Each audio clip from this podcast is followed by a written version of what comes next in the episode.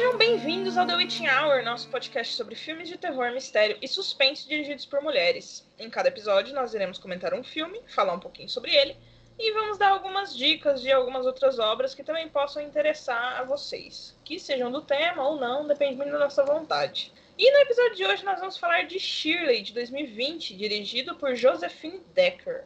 Mi, fale um pouquinho para nós sobre Josephine. Josephine Decker nasceu no Texas e se formou em Princeton. Ela dirigiu seu primeiro curta em 2005, chamado Naked Princeton. Em 2008, ela co-dirigiu o documentário By the Way, by BI, só, com Brittany Blockman sobre a bissexualidade nos Estados Unidos. E em 2013, que a Decker escreve, dirige e produz seu primeiro longa-metragem, Butter on the Latch. Seu primeiro longa é, recebeu críticas positivas e ainda em 2013 seu nome foi inserido na lista das 25 novas faces do cinema independente na Filmmaker Magazines. Dentre suas influências, a Decker cita filmes como Cisne Negro e Brilho Eterno de Uma Mente Sem Lembranças, que inclusive eu preciso rever, porque eu gostei muito quando assisti e nunca mais vi. Eu nunca assisti Brilho Eterno de Uma Mente Sem Lembranças porque eu tenho certeza que eu vou ter um negócio. E eu pulo. Um negócio bom ou ruim? Não sei. Eu sei que eu vou ter um negócio. Não Tá. sei ainda se vai ser bom ou se vai ser ruim. Mas eu acho que eu vou ficar muito triste, às vezes, talvez. Então, eu não sei. Eu tô. eu não sei. Prefiro evitar. Tá certo. E Jéssica, conte pra gente do que se trata Shirley.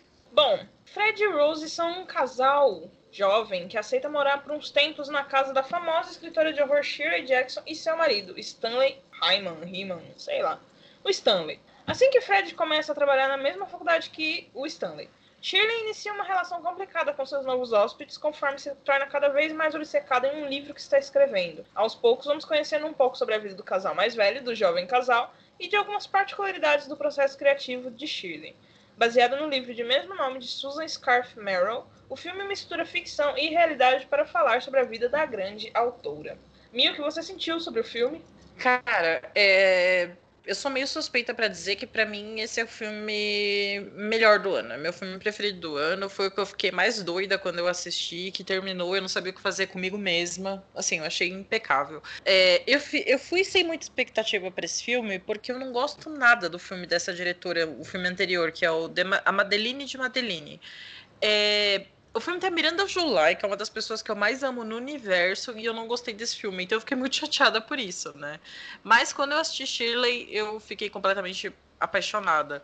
E assim, se você gosta da Shirley Jackson, escritora, que é o nosso caso, você ignora completamente a questão da vida dela, de quem ela era, porque esse filme é bem fantasioso, é bem romanceado, tipo, então tem aquele monte de filho de gato que ela tinha. A, a Shirley, eu creio que não era uma pessoa tão esquisita quanto a Elizabeth Moss retratou, né? Mas, cara, a atuação da Elizabeth Moss pra mim tá impecável. Inclusive, ela tá sendo uma das melhores atrizes assim dos últimos anos, que só tem feito filme sensacional e o Shirley não fica atrás, cara. Eu sou completamente apaixonada por ela. E você, Jéssica? Eu amei Shirley. Eu, assim que eu vi que ia sair, eu fiquei muito interessada. Acompanhei, né? Tipo, até lançarem. Não foi lançado no Brasil. Ó, que surpresa. Uhum. Mas é, assisti por meios duvidosos. Sem legenda Pela em locadora. português. Pela É. locadora. Sim, e eu nem tinha nem legenda em português ainda, porque assim que saiu todo mundo ficou alvoroçado pra assistir. Idem.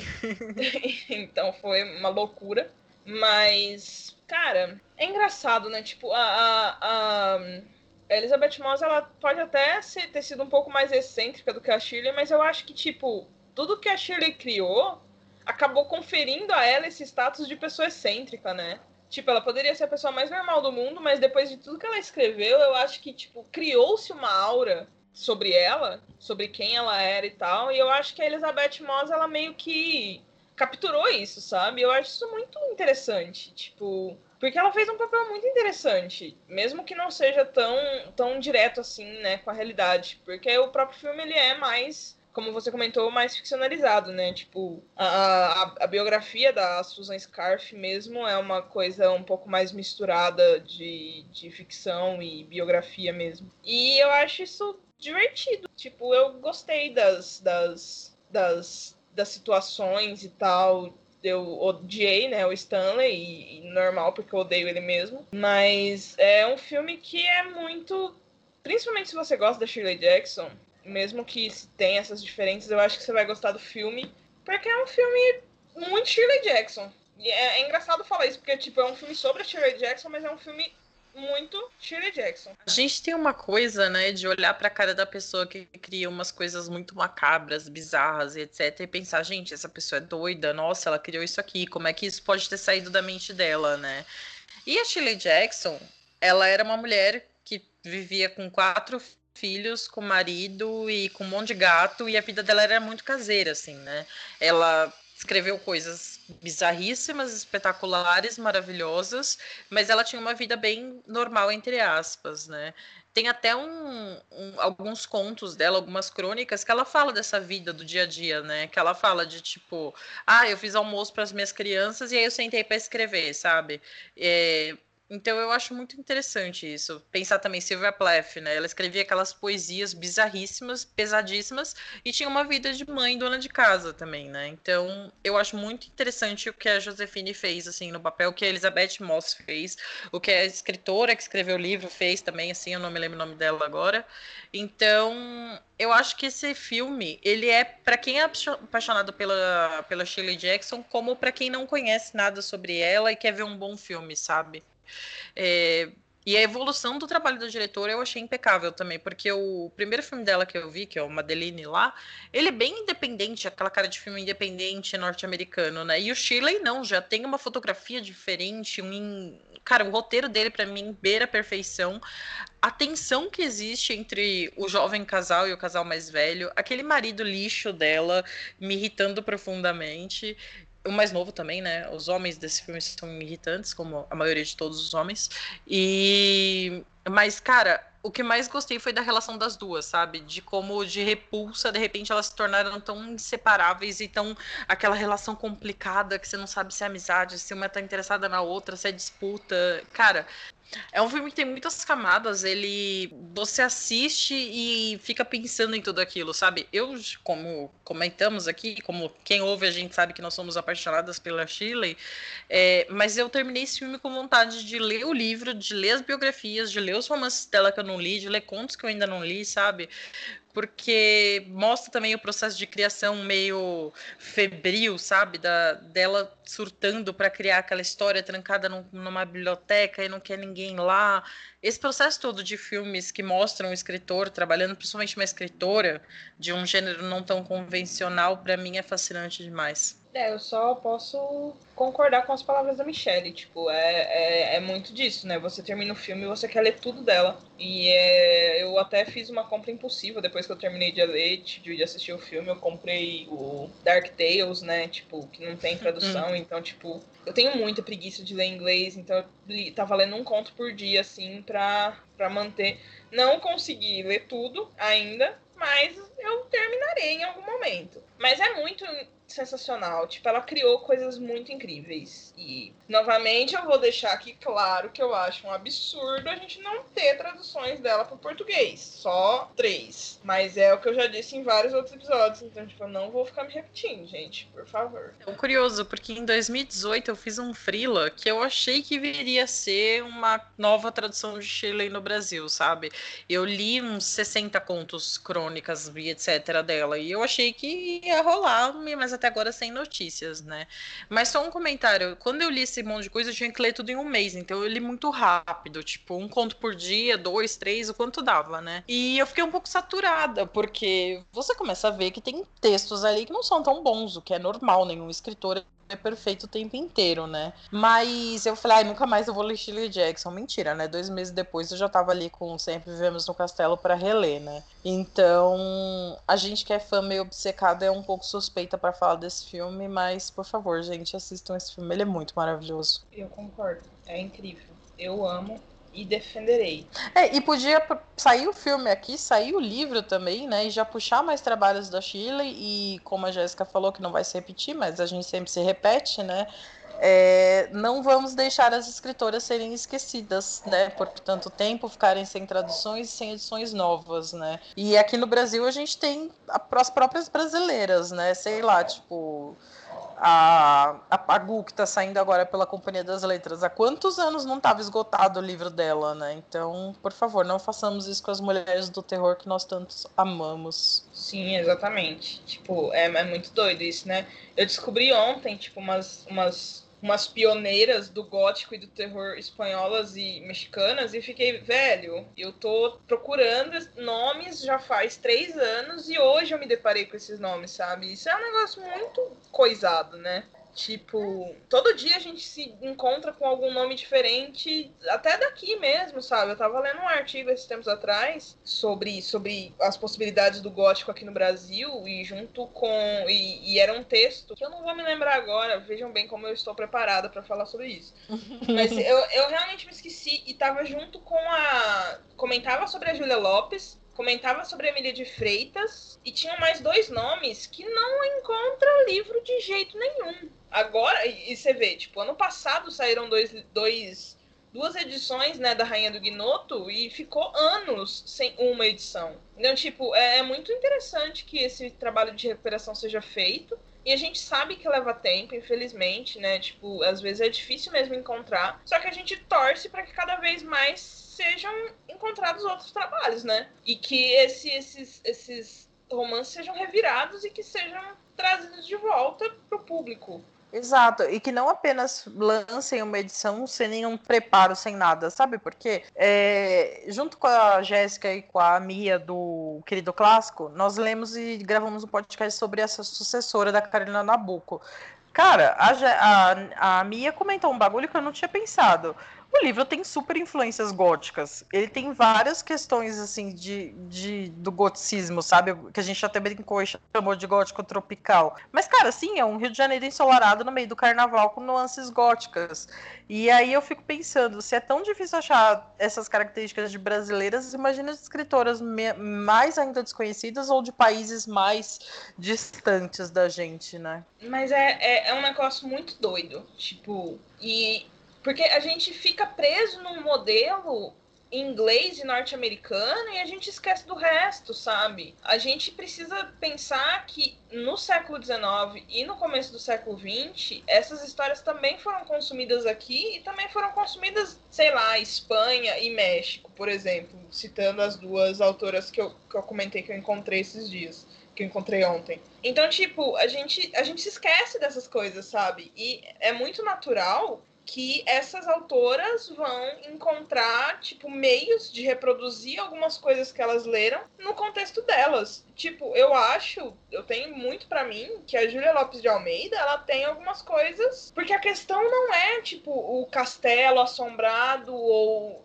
é, é muito mais, existem muitos mais sentimentos, alguns elementos muito mais internos do que só os, os elementos externos que fazem o gótico ou que fazem o terror, sabe? E a galera esquece completamente disso. E eu fico nervosa, gente. Eu fico nervosa porque, tipo, quando a gente fala de terror, que é tipo assim, né, primo do gótico, a gente fala principalmente sentimento, a gente não fala só de ambientação e clima. Então, tipo, é muito normal que um, um, um, por exemplo, em A Sucessora, aconteça alguma coisa com elementos góticos num calor do Rio de Janeiro, né? Tipo, porque a questão não é só o clima, a questão tá muito ligada a sentimentos e a, e a estruturas. E isso é muito, muita. O pessoal esquece uma coisa dessa. Então você pensa, tanto que é difícil colocar alguns desses romances dentro dessas caixas de horror e tal, sendo que a gente fica com esse modelo tão norte-americano e inglês. Sim, é a famosa síndrome de vira-lata, né, cara? Tipo, claro que tem coisas maravilhosas que vieram dos Estados Unidos,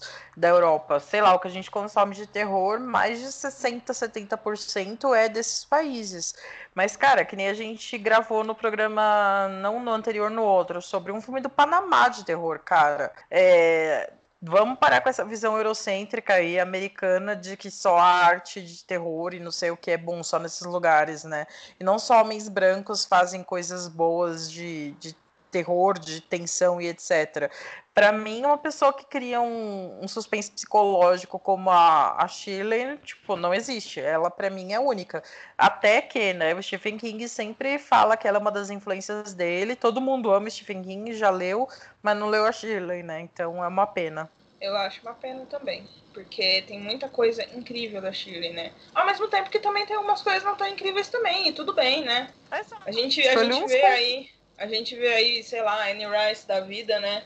Annie Rice é uma coisa muito complicada, né? Tipo. Eu gosto a de gente, citar como exemplo. Vou dar já um spoiler que a gente vai fazer um especial envolvendo Annie Rice. Em breve a gente conta mais, mas mais para o final do ano. E ela é uma figura muito curiosa, cara. A gente vai entrar em mais detalhes depois, mas se vocês puderem dar uma olhadinha assim nos livros dela, nas polêmicas, etc. É uma pessoa curiosíssima. Então fica aqui a nossa recomendação.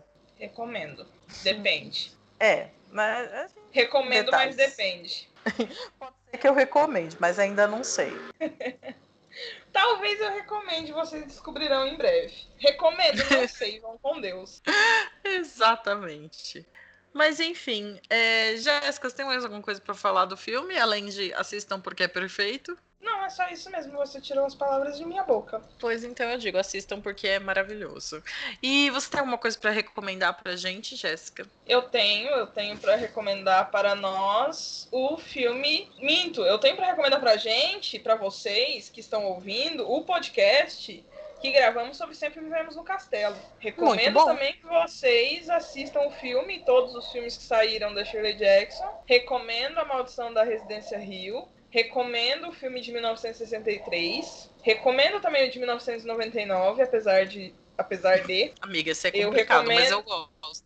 Então, eu tô só recomendando aqui. Eu recomendo também os dois livros que saíram e o conto que tá no livro Clássicos do Horror, que é o A Loteria que foi tudo que saiu aqui, então eu tô recomendando tudo que eu lembrei. E é isso. É, bom, já que a Jéssica já recomendou um monte de coisa do universo de Shirley Jackson, eu vou recomendar uma coisa relacionada a mundo de escritoras de uma forma bem romantizada e ficcionalizada e afins, que é o filme As Horas, que eu amo demais, que tem a Virginia Woolf interpretada pela Nicole Kidman, e são três histórias de mulheres que se interligam de alguma forma e tal. E também é bem romantizado e não sei mais o que e tal, mas eu gosto tanto desse filme, tanto, tanto, tanto. Gosto muito do livro também, do Michael Cunningham, mas o filme, puta merda, eu, eu sei lá, ele saiu em 2002, se eu não me engano. Desde então, acho que eu vejo ele três vezes por, por ano, assim, não mentira, uma vez por ano. Mas eu gosto muito desse filme e eu recomendo para quem gosta de filme de escritora, ele é sensacional, até porque mostra a Virginia escrevendo Mrs. Dalloway, que é um dos livros mais difíceis que eu já li na minha existência, mas então fica aí minha dica. Eu comecei a ler Dalloway, mas eu não terminei até hoje. Eu quero uma edição física, porque no Kindle não tava indo pra frente. Eu preciso. Eu acho que essas coisas. Existem livros que não vai, né? Tipo, não... tem livros que eu não consigo ler no Kindle de jeito nenhum. Tipo, parece que eu preciso de uma extra concentração de alguma coisa física na minha cara. E, e o Kindle não é o suficiente. Eu não, não consigo não, tem coisa que não dá. E aí eu quero comprar uma edição física de, de, de Miss Dalloway e das outras coisas da Virginia. Cara, é, o Mrs. Dalloway eu tentei ler umas quatro vezes antes desse ano, assim, e nunca ia. E eu li, eu tinha uma edição física, dei de presente para uma amiga, comprei outra e tal.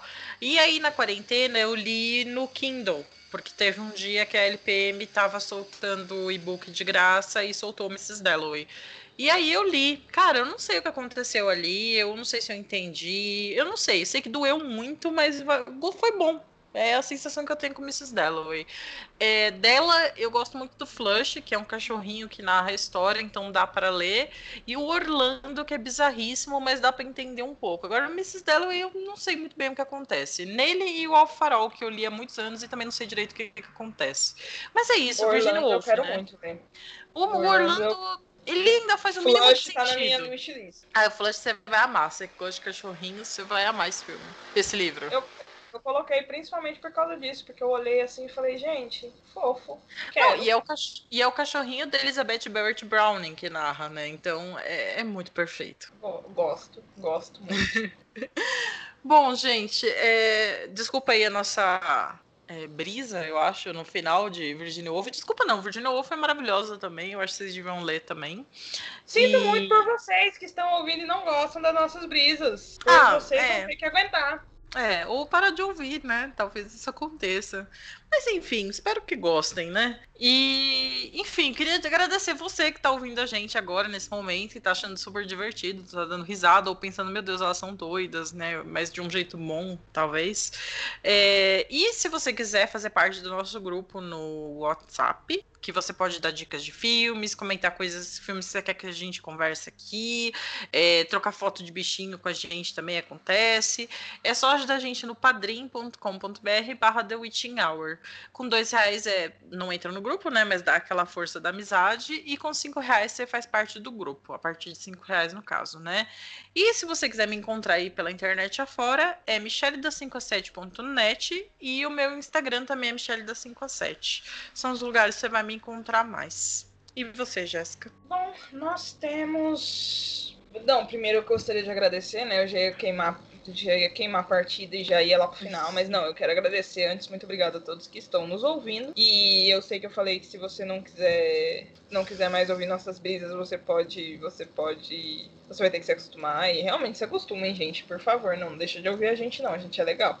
É, nós temos um Instagram que é o The Witching Hour com dois R's no final. Vocês podem acompanhar os filmes que a gente vai comentar e poder se preparar antes assistindo e tal. Nós temos uma playlist no Spotify com todos os episódios. Então, se você quiser assistir aí por oito horas seguidas a gente falando sobre filmes, você está liberado, a gente vai ficar feliz. E se você quiser, sei lá, falar qualquer coisa pra mim, ou sei lá, qualquer coisa, ou sei lá, qualquer coisa, vocês podem me encontrar no meu Instagram e no meu Twitter, arroba eu não uso mais Facebook, então vão direto na fonte mesmo, vão atrás do Twitter e do Instagram. É isso.